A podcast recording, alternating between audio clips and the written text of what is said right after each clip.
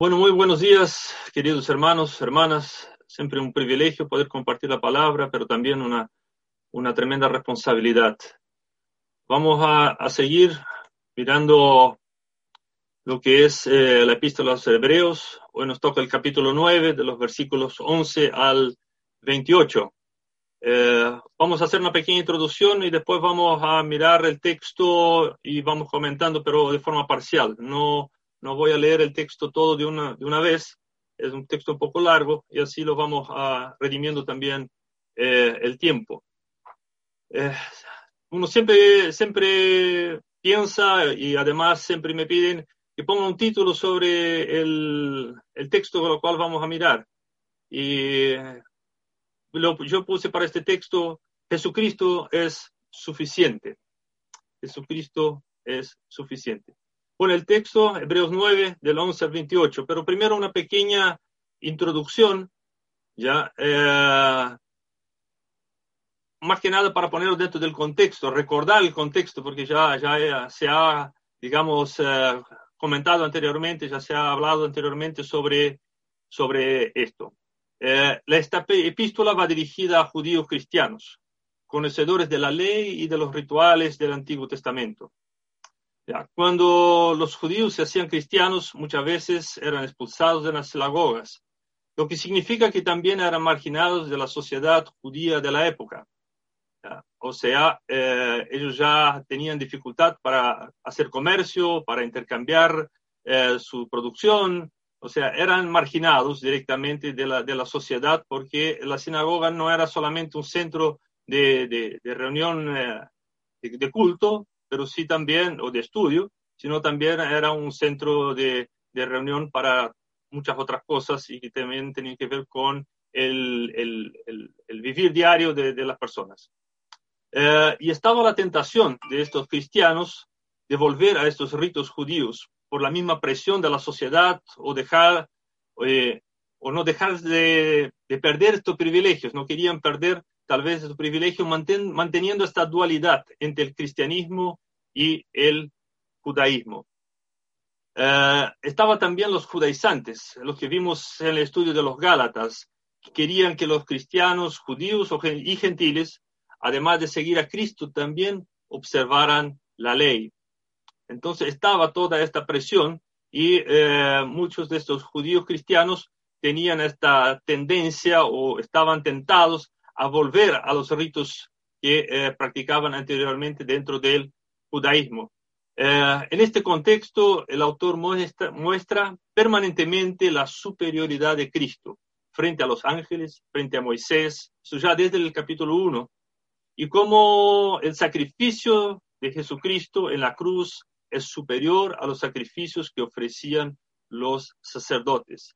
Así también asume un sacerdocio superior a lo de los sacerdotes terrenales. O sea, todo el tiempo el autor de, la epístola está haciendo esta comparación entre lo terrenal y lo celestial y cómo eh, lo terrenal era temporario e ineficaz o eficaz hasta cierto punto, pero lo, lo eterno, lo celestial, sí era perfecto.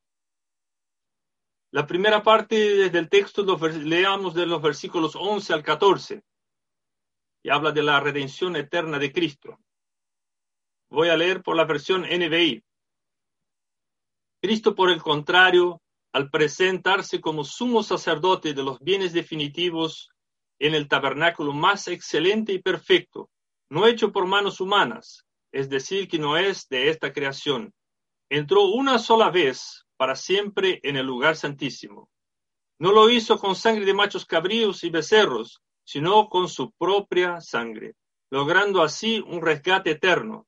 La sangre de machos cabríos y de toros y las cenizas de una novilla rociadas sobre personas impuras, las santifican de modo que quedan limpias por fuera. Si esto es así, cuanto más la sangre de Cristo, quien por medio del Espíritu Eterno se ofreció sin mancha a Dios, purificará nuestra conciencia de las obras que conducen a la muerte a fin de que sirvamos al Dios viviente. como vemos, sigue esta comparación entre lo celestial, definitivo, excelente y perfecto, en comparación con lo terrenal, que es una sombra, una copia de lo celestial. El versículo 11 quiero sacar un punto.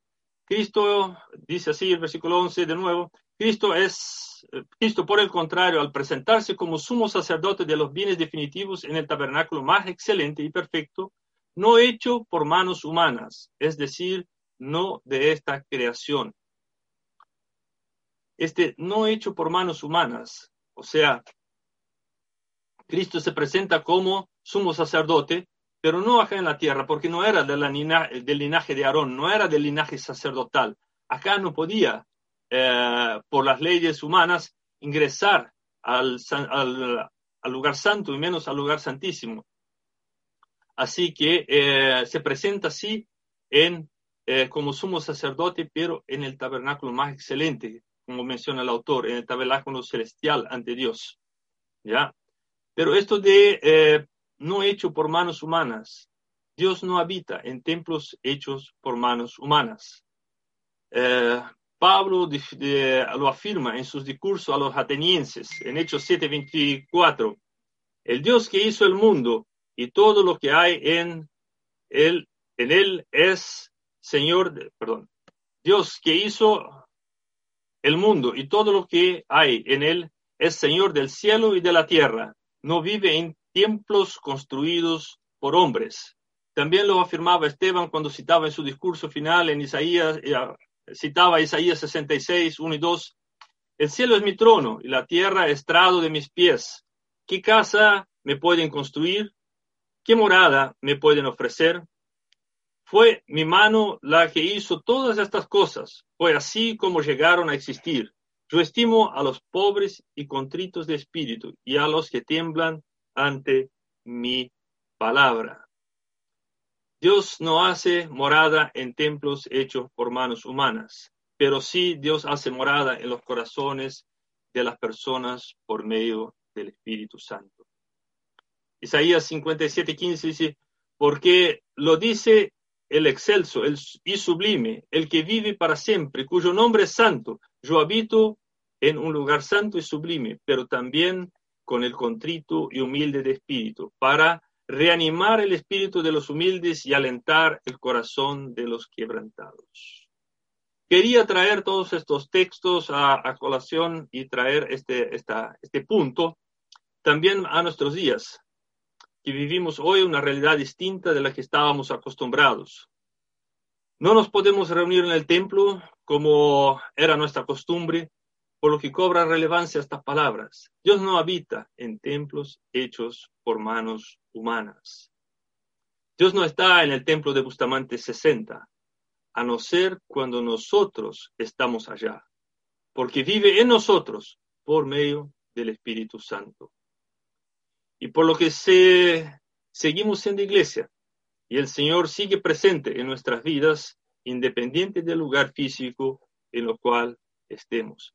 Hoy nos reunimos de esta forma, todos en lugares físicos distintos, pero el Señor está presente en nuestro medio, está junto a nosotros. Obviamente nosotros esperamos con ansias poder reencontrarnos nuevamente de forma presencial en el templo. Necesitamos esa coinonía, esto de, de reunirnos, de estar cerca, de celebrar todos juntos, celebrar la Santa Cena, los bautismos. Pero solo el Señor está ahí, en el templo, cuando nosotros estamos ahí. Ya los versículos 12, 13, 14, los versículos siguientes hablan de la redención eterna por la sangre de Cristo ofrecido una sola vez, y cómo la sangre de animales ofrecidos en el tabernáculo terrenal solo limpiaba a las personas de forma externa, sin producir cambios de conciencia. La comparación con la sangre de Cristo que nos purifica y genera este cambio de conciencia por medio del Espíritu Santo. El autor sigue haciendo esta comparación entre los sacrificios de los animales que cubrían el pecado, pero que no lo removían, no hacían una transformación, no provocaban una transformación interna en las personas, este cambio de conciencia que se genera cuando aceptamos a Cristo como Señor y Salvador y el Espíritu Santo habita en nosotros. Cuando aceptamos a Cristo somos conscientes del perdón de nuestros pecados y la salvación para vida eterna. Por medio del sacrificio de Cristo en la cruz, esto debe generar un cambio en nosotros, genera un cambio, debería, debe generar un cambio en nuestras vidas. Seguimos con el texto, ahora tomando como un subtítulo el mediador del nuevo pacto. Los versículos 15 al 22 vamos a dar lectura. Según la versión NBI, los versículos 15 al 22. Por eso Cristo, el mediador de un nuevo pacto, para que los llamados reciban la herencia eterna prometida, ahora que Él ha muerto para liberarlos de los pecados cometidos bajo el primer pacto. En el, caso de un testamento es necesario constatar la muerte del testador, pues un testamento solo adquiere validez cuando el testador muere y no entra en vigor mientras vive. De ahí que ni siquiera el primer pacto se haya establecido sin sangre. Después de promulgar todos los mandamientos de la ley a todo el pueblo, Moisés tomó la sangre de los becerros junto con agua, lana escarlata y ramas de hisopo y roció el libro de la ley y y a todo el pueblo, diciendo, esta es la sangre del pacto que Dios ha mandado que ustedes cumplan. De la misma manera, roció con la sangre el tabernáculo y todos los objetos que se usaban en el culto. De hecho, la ley exige que cada, que casi todo sea purificado con sangre, pues sin derramamiento de sangre no hay perdón. Cristo, el mediador del nuevo pacto. La base de su mediación es su muerte sacrificial. En Marcos 14, 24, para la versión Reina Valera, dice, dice, esto es mi sangre del nuevo pacto que por muchos es derramada. El nuevo pacto está basado en la muerte de Cristo, en el derramamiento de su sangre por nuestros pecados. Por, por virtud de su muerte ha provisto redención para aquellos que quebrantan la ley de Dios. La vida de Cristo fue el costoso precio pagado para liberarlos o liberarnos del pecado. El primer pacto proveía de una cierta expiación por los pecados cometidos bajo su vigencia, pero era incapaz de proveer redención eterna. Los cristianos han sido descritos como los herederos de la promesa. El cumplimiento de la promesa es la herencia eterna, la cual hemos entrado. Somos coherederos con Cristo.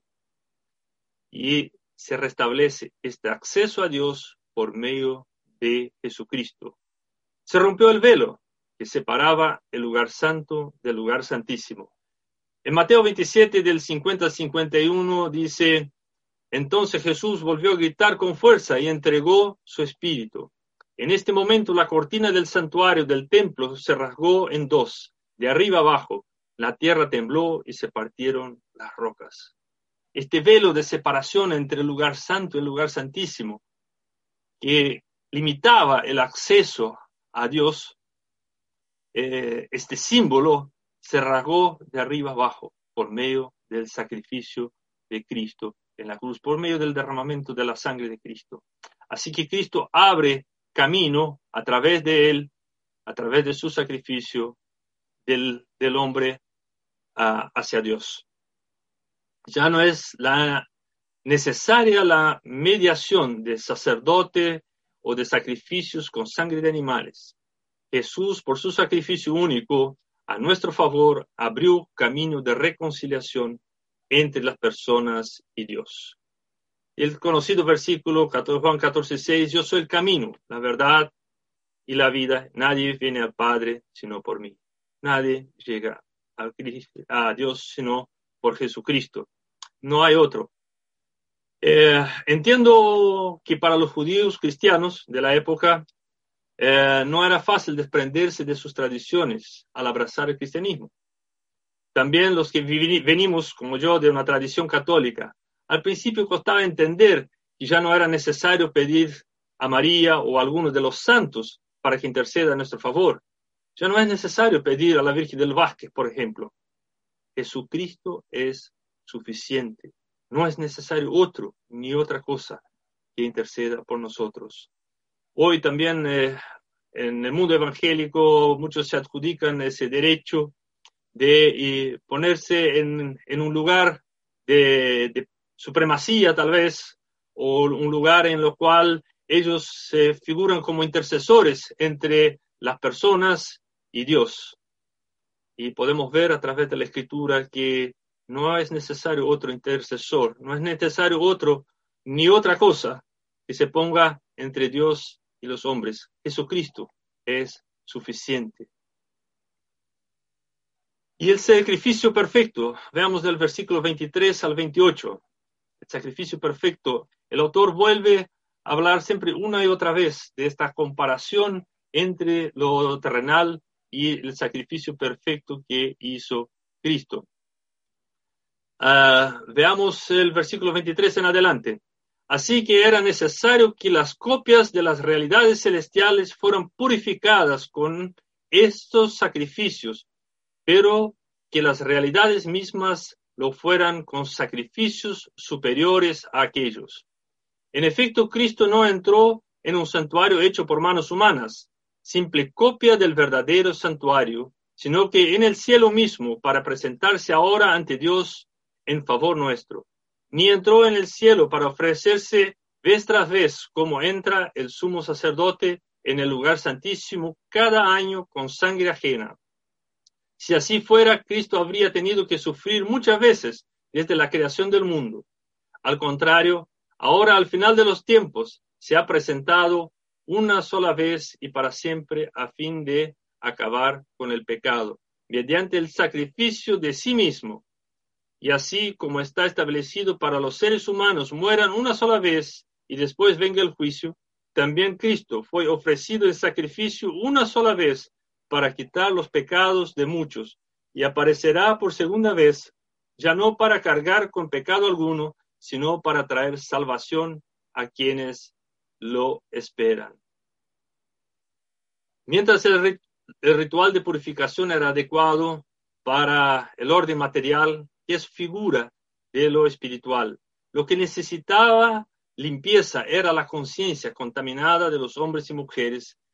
Esta es la purificación que corresponde a la esfera espiritual, para que podamos ser templo de Dios y morada del Espíritu Santo. Era necesaria esta limpieza interior, no solamente el sacrificio que cubría los pecados, sino que cambiar no solo lo externo, sino lo interno. Esto solo es posible por medio del sacrificio y un sacrificio superior.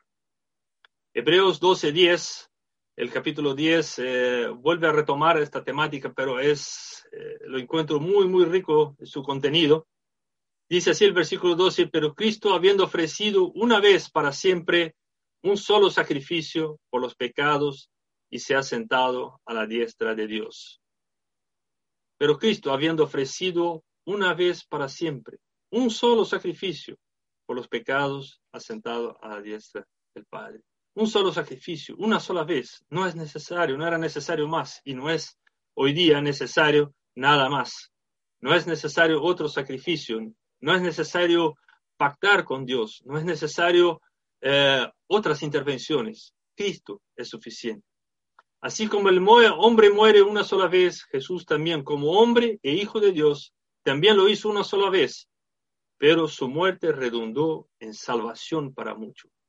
Inauguró el fin de los tiempos. Oh sí, vivimos en los últimos tiempos, en el fin de los tiempos. Y al igual que los judíos esperaban la salida del sumo sacerdote del lugar santísimo, al cual entraba una sola vez al año para saber si su sacrificio había sido aceptado, también existe hoy la expectación por la segunda venida del Señor, como dice al final del versículo 28, para traer salvación a quienes lo esperan. Ya no para cargar el pecado, esto ya lo hizo una sola vez y para siempre, pero sí venir para rescatarnos de este mundo. Unas consideraciones finales. Dios no habita en templos hechos por manos humanas. Él prefiere, prefiere el corazón de las personas que creen en Él. Los sacrificios del tabernáculo terrenal cubrían solamente el pecado exterior, pero el sacrificio de Cristo es completo y genera un cambio de conciencia en el que cree. Hay un solo mediador entre Dios y los hombres, Jesucristo. El sacrificio de Cristo en la cruz es único y perfecto, con consecuencias eternas. Jesucristo es suficiente, no es necesario nada más. Vivimos en los últimos tiempos, tiempos inaugurados por Jesucristo, con la viva esperanza de su regreso. En esta, que esta esperanza nos anime y nos impulse a vivir conforme a su voluntad aquí y ahora. Y esta esperanza no nos paralice, sino que nos impulse a vivir conforme a su voluntad, a vivir día a día guiados por el Señor. Que el Señor nos bendiga. Oremos. Querido Dios, damos gracias por tu palabra, damos gracias porque, Señor, tú has hecho un, un sacrificio único por nosotros, no siendo nosotros merecedores, no pudiendo nosotros intervenir en esto, Señor, tú lo has hecho por amor a nosotros. No habitas en templos humanos, sino que habitas eh, en templos hechos por manos humanas, sino que habitas en el corazón de las personas. Damos gracias por estas verdades, damos gracias por eh, tener estas certezas delante de ti, que tú eres suficiente, que no hay otros intercesores ni mediadores que se puedan poner en el mundo en nuestros días que sean necesarios para que podamos acercarnos a ti. Este velo, este camino hacia, hacia ti, Señor, lo has abierto a través de tu sacrificio en la cruz, una vez y para siempre. No es necesario otros sacrificios, no son necesarios. Señor, damos gracias por esta perfección que nos muestra eh, de, ese sacrificio único que nos muestra ese epístola de los hebreos. Lo anterior era imperfecto, lo que tú hiciste es perfecto. Señor, que esto nos impulse también en nuestro diario vivir. Señor, vivir conforme tu voluntad, en la viva esperanza de que tú regresarás pronto, para que estemos junto a ti, para que te alabemos y glorifiquemos todos juntos. Damos gracias, Señor, y pedimos tu bendición, tu bendición para mis hermanos y hermanas que se encuentran en distintos lugares, pero que tu presencia está con cada uno de ellos en esta mañana. En el nombre del Señor Jesús. Amén.